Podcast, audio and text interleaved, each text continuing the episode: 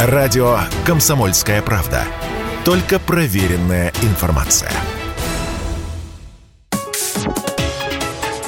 Политика на Радио КП. Владимир Варсобин для радио «Комсомольская правда».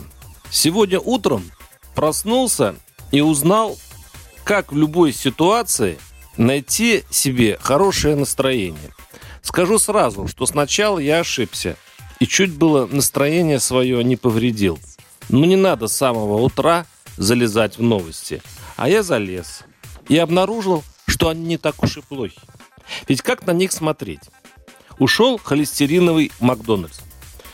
Например, этот храм дурной еды и загадочной химии. Вспоминаю, как в поход на Эльбрус мы с приятелями забыли в чемодане пакет с бигмаками. Через неделю нашли, из голодухи съели, а они словно только с кассы. Ну, то есть чуть резиновые, заполненные усилителем вкуса. К черту, Макдональдс, думаешь ты. Россия стряхнула с себя и этот грех. И оказалось, что нехитрым способом с названием Макдональдс Вали можно здорово обезболить свое существование. Берешь, например, новость. Россияне отказываются от заграничного отдыха, а ты сам еще на прошлой неделе идею провести отпуск за бугром благополучно похоронил. Но тут оказывается, что за 20 лет россияне оставили за границей 300 миллиардов долларов. То есть на эти солнечные очки, на номер первой линии, на все включено, на коктейльчики, магнитики, на экскурсионные программы, чаевые уборщицам. Мы, россияне, потратили 300 миллиардов. Чуть ли не половину нынешней российской казны.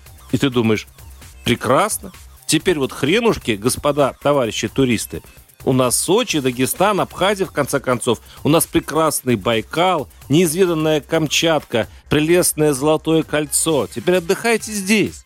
И свои 300 миллиардов не забудьте, welcome. Чувствую прилив оптимизма. А тут еще новость. В магазинах заканчивается иностранный табак для самокруток. Аллилуйя! Вот правда, прекрасно.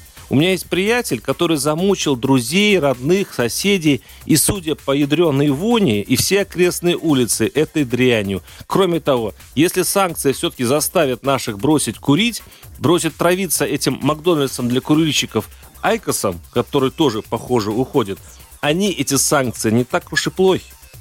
А наличие тех, кто не бросит, тоже не должно расстраивать, потому что есть русский табак который идеально, если привыкнуть, подходит для самокруток. В любом случае, что русского не убивает, делает его сильнее. Давайте смотреть свое будущее с оптимизмом, спортивной злостью и стараться замечать светлые стороны жизни. А они, поверьте, есть. Их надо просто уметь найти.